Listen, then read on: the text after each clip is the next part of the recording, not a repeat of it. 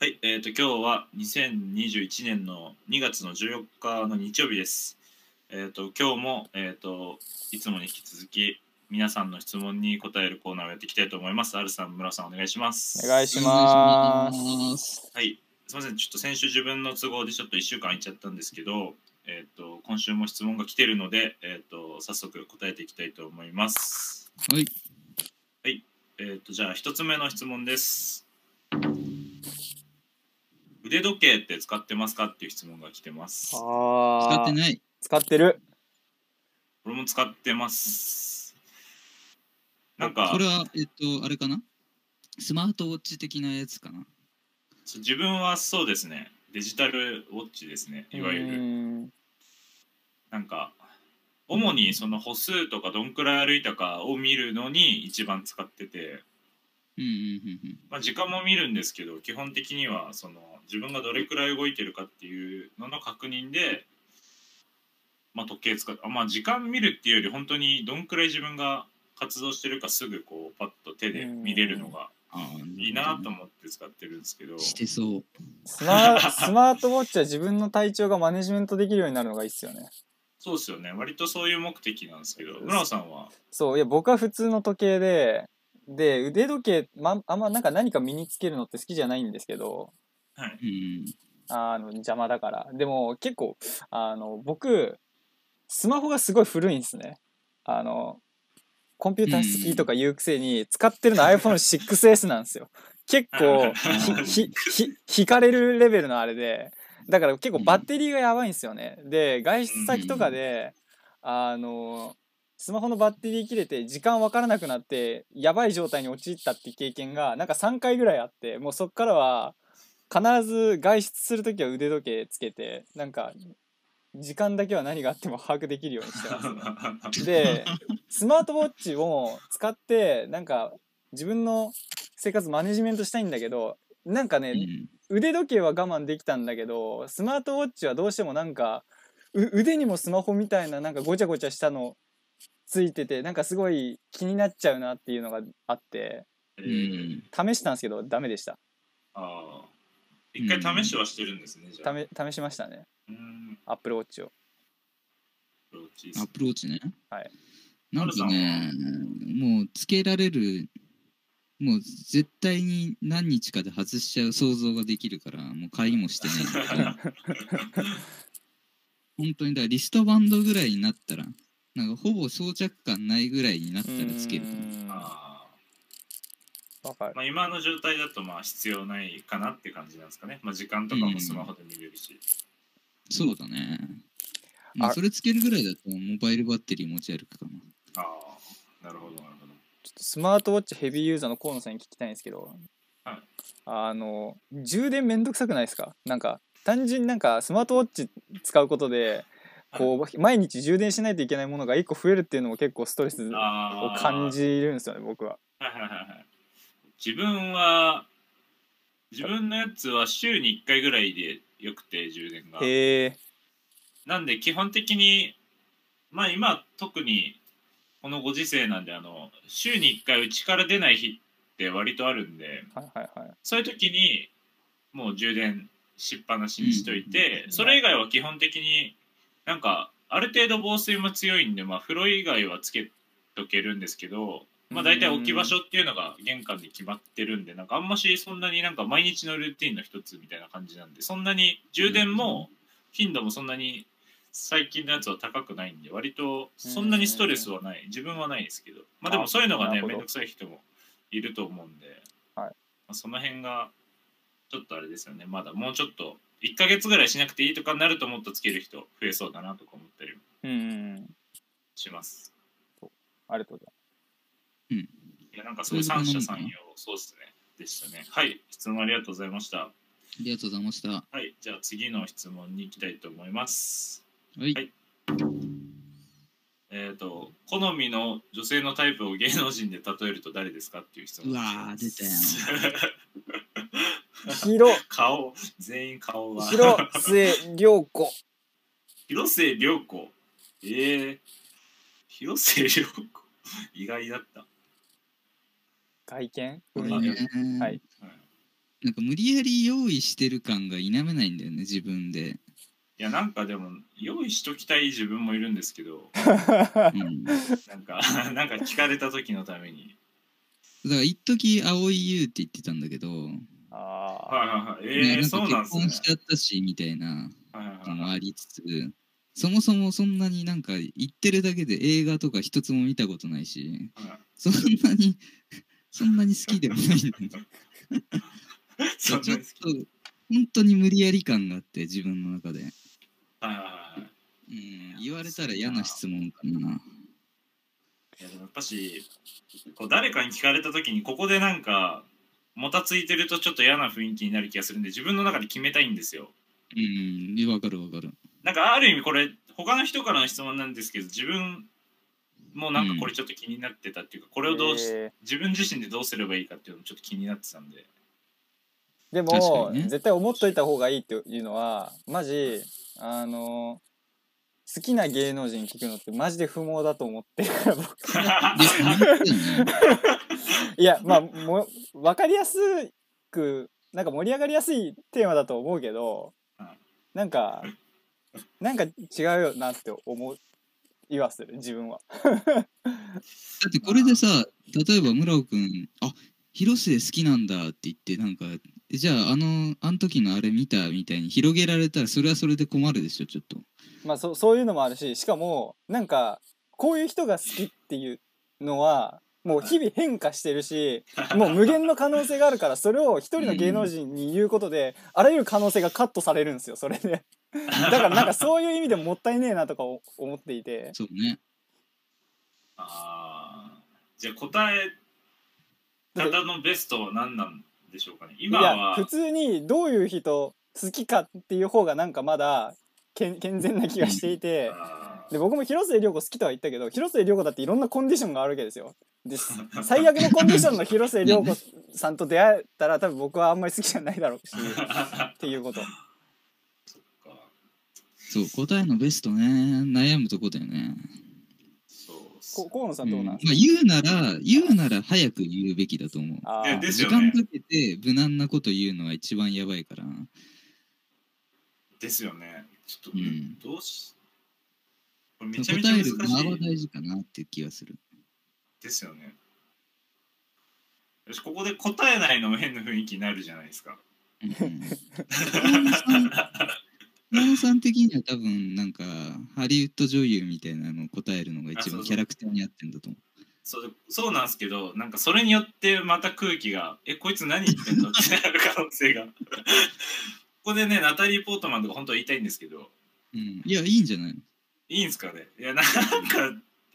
ななんかそその芸能人とかで言われるとこのなんか軽く日本の中でこうきっと考えてるじゃないですかみんなうん、そこでこのナタリー・ポートマンって言われたらもうなんなんだっていう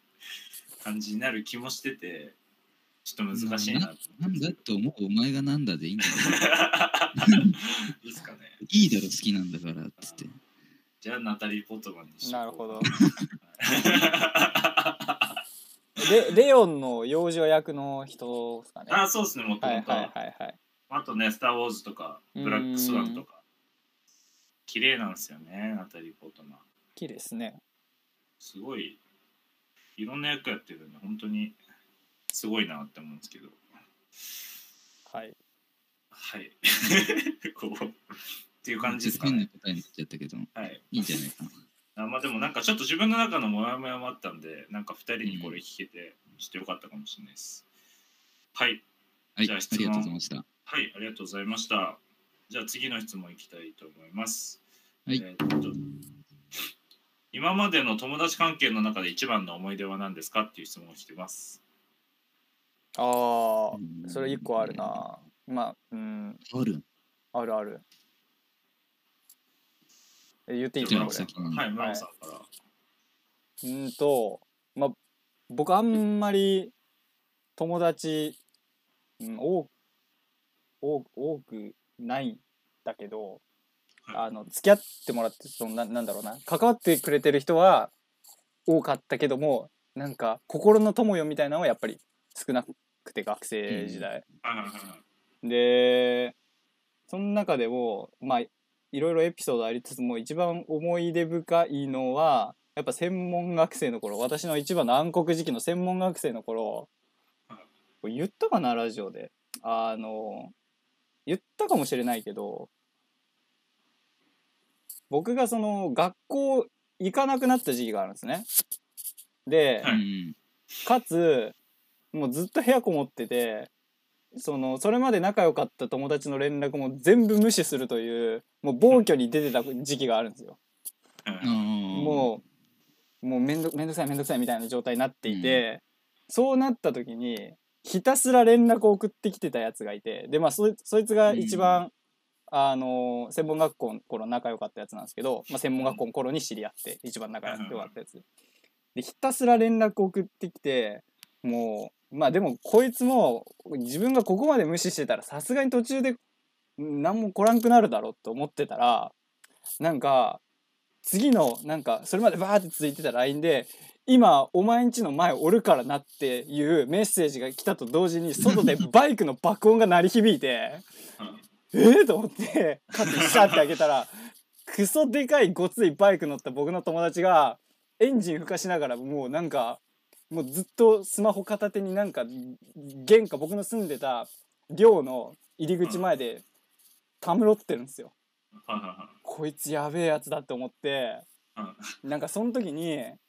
なんかここまで無視してる相手に対してこんなに動くのみたいなっていう驚きがあってでそれはなんかあなんかこう感謝みたいなそういう気持ちよりかはこいつやべえやつだなって いう気持ちででなんかそうなんかうん自分なんかいそういう知人がやばいやつっていうのがなんか安心感を覚えてなんかこうあな逆にねそう逆逆にに。で僕はそのまま寮を出てそいつの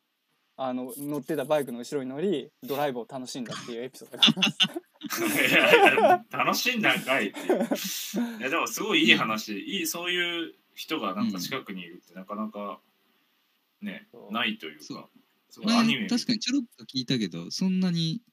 そこまで詳しく聞かなかそうっったすよ話だからすごくいい話だ面白いねええすごいえっと友達なんだっけ友達その今までの友達関係の中で一番の思い出っていう一番の思い出ねこれ河野さんかな僕一番の思い出は何ですかね割といろいろとありますけどえっと友達あ多分二十歳ぐらいの時なんですけどあの町コンパみたいなのが流行っててその時にうーんほうそれであの友達がすすごい仲いい友達がすごく彼女が欲しいからあの付き合ってくれ一緒に行ってくれっていうふうに頼まれてうんそれでまああのご飯をおごってくれる代わりに行くという約束で、まあ、それに行ったんですけどその、まあ、当時その時えっ、と僕は新潟じゃないところに住んでたんですけど、まあ、そのために何日か休みを取って帰ってあげてうんそれであの遊園遊園地でやるやったんですよそれを。えなんかすごすごいんですよなんか遊園地で貸し切りでーえーそのコンパみたいのがあるんですけどあのへー男女ペアじゃないと乗り物に乗れないんですよ。ああなんかやってんねでしかもなんか別にその例えば飲み屋さんとかのコンパあのマチコンみたいのってなんかこのかセッティングしてくれて何人かでこう話してこうチェンジしてくれるんですけどそれってもうなんか何にもしてくれなくて自分で声かけなきゃいけないんですね。うんなるほどねもうなんかなんなんかナンパ公開ナンパみたいな感じになってて。はいうんうはいんそれでまあ別に俺はそんな喋りたくないから友達が行きたいなんかそのいい感じのこう行きなよみたいな感じでうんそれでまあなんか声をかけてこう乗り物に、まあ、一緒に乗るんですけどうんうんうん僕そんななんか遊園地すごいちっちゃい時一回だけ行ったことあってそれ以来だったんですけどすごい絶叫が苦手なんですね僕。うんででもなんかまあ友達とかその知り合った女の子が乗りたいっていうからこの空気を壊しちゃいけないと思ってこう頑張って乗乗ったんですけどうん。こう頑張ってこう1周目怖いけど耐えたんですけどなんかそのジェットコースターなんか2周するやつでへえ。えだから知らな知らなかったんですよそれを。うん。でなんか着いたと思ったらまたもう一回こう2周目行った時に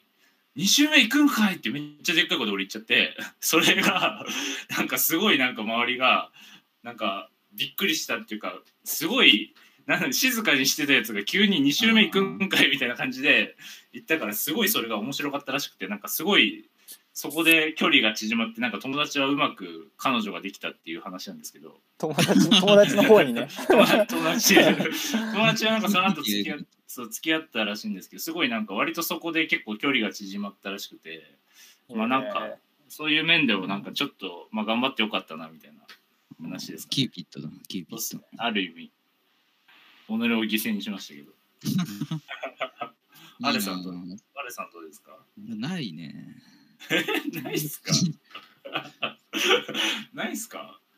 そ今んな友達って聞いて、もうなんか、この間、あの映画に出てくれたケントさんしかあー浮かばないんだけど、顔が。 ケントさんとなんかその今までで一番の思い出みたいなのなんかないんですかなんか どっかうんと二ね人で行ったりとか。いや、そういうのはないんだけど、一回ね、ちょっとごちゃごちゃってなったことがあっはて、いはうんと、なんだろう、まあ軽く揉めたというかね。いはいはいはい。ええう。んで、まあそこそこ知り合ってから時間経ってて、いろいろやって、はいまあお互いに信頼関係がある中だったから、なんか、すごいね、嫌な予感して自分で。はいはいはいはい。っていうのも結構なんか1年持たずに壊れていく人間関係っていうのをたくさん見てきたからあもうそれがとにかく嫌で自分的には、うん、別に薄い関係でもいいからなんか10年20年後でもずっと一緒に入れたらいいよなっていうのが自分のなんとなくの目標だったりするからねあ。はいはいなはいんかちょうどその1年ぐらいのタイミングでなんかこのまま終わるんじゃないのっていう空気が漂うのっていうのへえが自分的にはものすごく、うん、ちょっと嫌な予感がしてでなんて言うんだろうねまあきっかけは LINE でえーっと、ちょっとなんか作品撮りするからメイクさんとかなんか知り合いいたら紹介してくれませんみたいなそういうことを自分が言ったのがきっかけだったんだけど。えー、なんていうのそこの温度感とスピード感がお互いにずれてたせいであーなるほどなるほど要はダブルブッキングみたいな感じで2人同時に声かけちゃう流れになってしまって、うん。えーなんか結果その紹介していただいた方をなんか断らなきゃいけない流れになってしまって、はいはいはいえはーいそれって失礼じゃないのみたいなそういう、うんえー結構トラブルだったんだよね。はいではいはい結構こっち的な反省点もありつつ、まあ、ただなんか、うん、状況的にはしょうがない部分も結構あって、うんまあ、言い訳もしたいんだけど、えーまあ、直接会って話してるわけでもないし、えはいはいはいーなんかいろんな他の人が関わってるからねうんあのすごいややこしい展開になってしまっはて。いはいはでね結構うわあこれは参ったわみたいな感じの時に、まあちょっとあの映画見に行く予定があったから自分一人で映画見に行ったんだけど、映画の最中にあのまあおお休みモードにしてるんだけど、はなんかやたら LINE が来てるのが分かっていはまあ何にも集中できなかったっていうエピソードがある。いなんでーなんじゃそりゃそれはケントさんとはその後はまあ普通にまあもちろんね今あそうそうまあだからしてるからうん、すごい優しく接していただいてあー結果なんか特にその後暗くなることもなくね通常通り接してくれたんだけあどー結構その時はねまだ村尾君が同じ会社で働いてて村尾君にも相談した記憶があるうんなんか聞いた、えー聞いた気がしますね、あそうなんですうねん、ええそんなことがあじゃあ全然今のはそのだからちょっと大丈夫かなっていう危惧があったんだけど特にまあ何事もないまま事なきを得たっていうことですかね、そうそうだねはいはいはういん確かにねその友達として入れるかどうかのとこでこう乗り越えられたっていうことだうんからすごく、まあ、ただやっぱり反省点もすごい多かったから、まあ、そこで成長できたかなっていうえちょっとね、友達エピソードかわかんない。ーいやいやいやいいんじゃないですかうんいい思いいい思い出かっていうあれじゃなくてまあ一番の思い出ってことなんで全然これはこれでいいと思いますはい、ということで今日はねえっ、とこの辺で終わりたいかなと思うんですけどえっ、とうんうんうね、ん質問いつもいただいてありがとうございますというこいや、とありでがとうございます。はい、これからも質問答えていくので、えっと質問たくさんいただければと思いますということで2人もありがとうございましたありがはとうございました。ありがとうございまありがとうございました